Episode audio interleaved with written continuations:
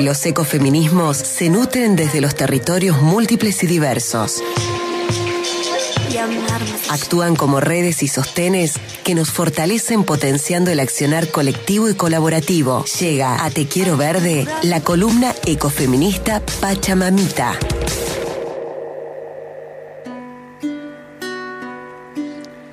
Sin pausa, con ritmo, con la dinámica que amerita un sábado por la tarde.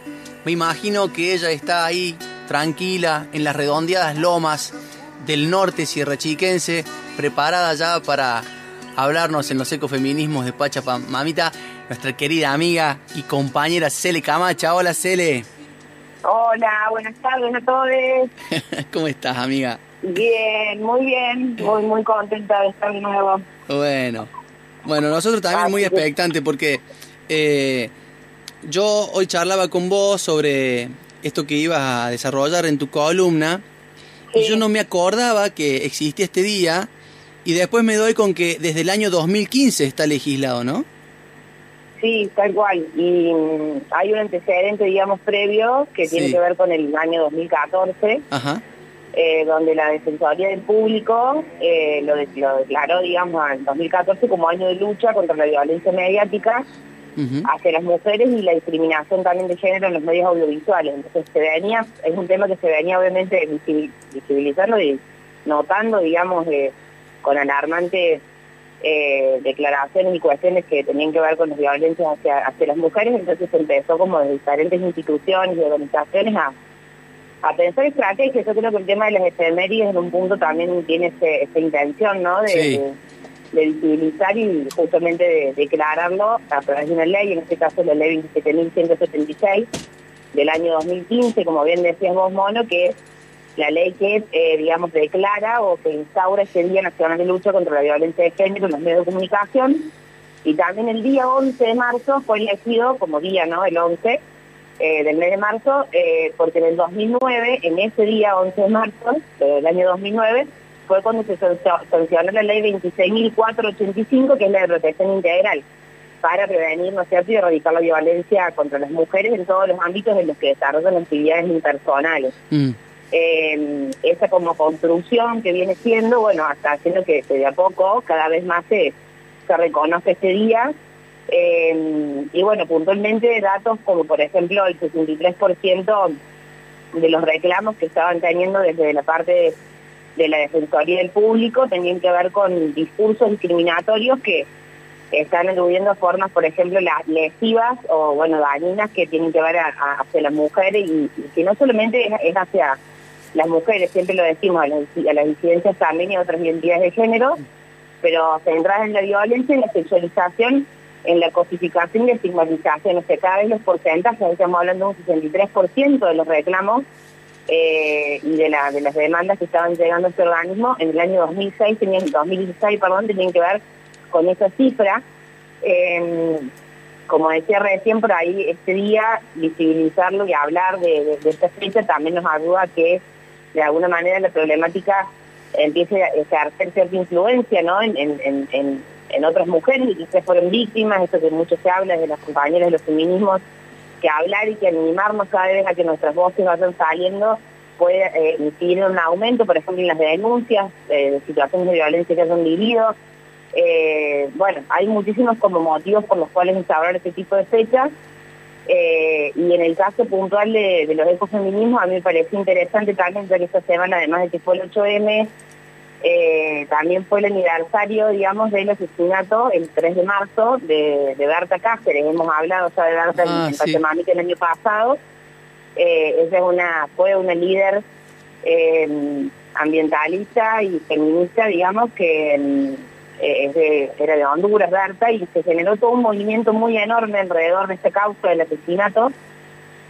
así que me pareció también como de alguna manera poder brevemente no limpiar esta idea de la necesidad de visibilizar las violencias mediáticas, porque en el caso de Berta, que es una, una lideresa hondureña, como decía, referente ambiental de nuestra lucha, ella estaba en contra de la instalación de una represa hidroeléctrica que eh, era propiedad de la, de la empresa DESA en, eh, en el río Hualcarque. Entonces hubo toda una situación, bueno, muy fue muy tortuoso, digamos, el desenlace, la verdad, para, para la vida de Berta en defensa de de los derechos de la madre tierra porque, bueno, le pasaron un montón de cosas, amenazas y, demás antes de que lamentablemente eh, suceda el asesinato de ella, pero sobre todo hablar de después del asesinato, ¿no? Digo, cuando ya la cosa estaba eh, totalmente dada, eh, hubo un blindaje mediático de los medios masivos de comunicación muy importante, entonces también ahí creo que está el desafío en los medios de comunicación en donde no decir o blindar determinada información, esconderla, también por supuesto tiene que ver con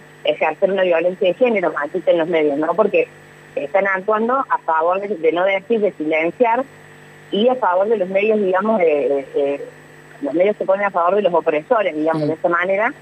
Y lo que lo que principalmente se hizo con el caso de Berta Cáceres fue el blindaje, eh, estuvo centrado en cubrir a los autores intelectuales, ¿no es cierto?, del hecho, porque hasta el día de hoy, en el, en el caso de Berta, se, está dando el proceso del juicio eh, a David Castillo, pero sigue habiendo todavía toda una, una situación, digamos, de ocultamiento con respecto a los eh, a la responsabilidad que tiene la, la empresa de esa, que es la que mencionaba recién, y además, otra cuestión que sucedió con este caso de una líder ambiental asesinada en nuestra Latinoamérica fue que se le, se le intentó como de alguna manera para decirle un criollo, digamos, ningunearla, y se empezaron a buscar diferentes como motivos, como un crimen pasional, como que se la había encontrado con otro hombre, que era por asuntos sentimentales, que la mataron porque, no sé, millones de motivos que se empezaron a, decir y a circular esa información eh, en los medios de comunicación, porque suele suceder que esa es otra estrategia que tienen los poderosos que están aliados, digamos, con los medios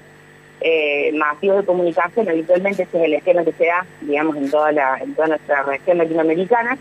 Eh, y principalmente, digamos, lo que sucede es que se le empieza como de alguna manera a desprestigiar la figura de esa persona que venía justamente en una lucha incansable, inclusive les llegaron a tratar de marimacha o que, las mujeres son ambiciosas en cuanto tienen dinero, que tienen poder, que había podido acceder a más cosas, un montón de motivos, digamos, entonces se mezclan siempre esas cuestiones eh, cuando se trata de, asesinatos o de injusticias en general ambientales para mantener la, imagen de esa persona y de esa manera, eh, bueno, eh, terminar haciendo este ocultamiento que hacía este encubrimiento ¿no? de, los, de poderosos que, en este caso la, la empresa de esa, bueno, y hubo una red de corrupción enorme, digamos, la que se destacó a partir de ese caso, y para traerlo a un tema local, me parece también interesante relacionarlo con el caso de Buda. También hemos hablado en sí. otras columnas de las, las vecinas defensoras ambientales de Fuera Porta, de Budas, esas tienen un reconocimiento, que justamente el nombre del reconocimiento del premio es Berta Cáceres,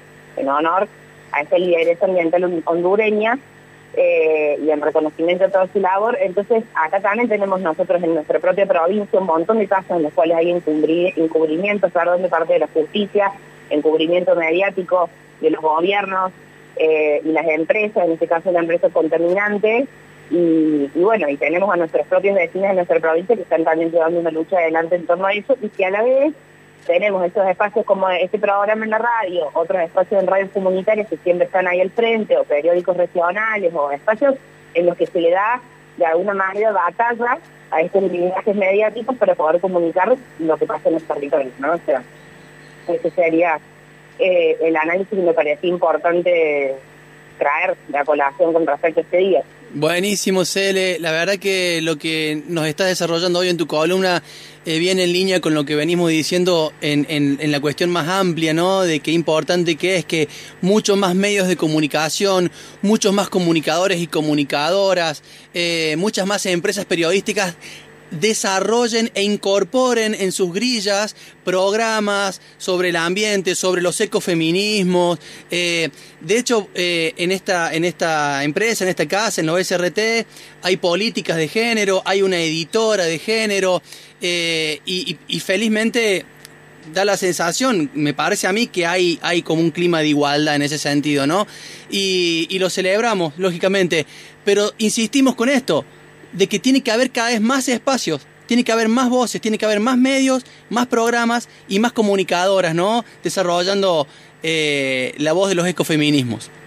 Totalmente, totalmente es así, 100%, o hay que seguir haciéndolo crecer, así que bueno, eh, en eso estamos tratando de construir ese, ese escenario, así que, así que bueno, gracias por, el espacio y por estar ustedes también ahí del otro lado, que, lo vamos construyendo colectivamente todos juntos a esto.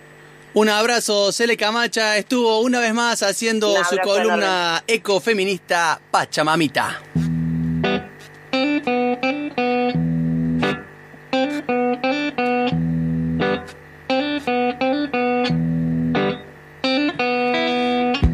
Escuchamos Amor Salvaje de Mercuriales por versión de Nati Peluso.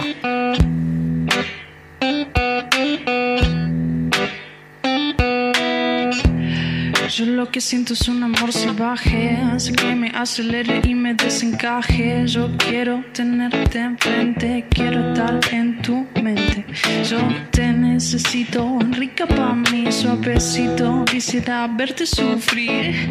Yo no sé qué me pasa, la fiebre de tu amor te me abraza. Yo tengo un bicho metido adentro, cuando me hacen las cosquillas me desconcentro. Necesito medicación se me talla el corazón. Quiero llenarnos de baba, quiero casarme contigo, quiero llevarte mi yate y que tú seas mi amiga. Quiero llenarnos de baba, quiero casarme contigo, quiero llevarte en mi yate que tú seas mi amiga. Necesito un medicamento, que estas ganas se me relajen. A su lado me desoriento, lo que siento es amor salvaje. Necesito un medicamento, que estas ganas se me relajen. A su lado me desoriento, lo que siento es amor salvaje. Esa nena es como un auto de choque, con su mecánica hace que su boca me coloque. Guajira, Guantanamera, es tan linda, me desespera. Que con este amor el corazón se te va a desgarrar. Que sea mi culpa. Que sea mi que, que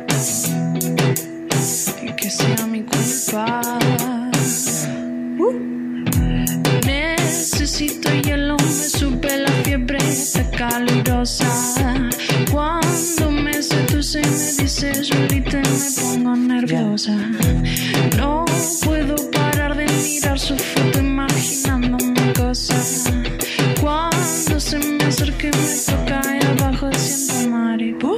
Cuídame el corazón. Me, me, me, mercuriame. Cuídame el corazón. Cuídame el corazón. Me, me, me, mercuriame. Cuídame el corazón. Cuídame el corazón. Me, me, me, mercuriame. Cuídame el corazón.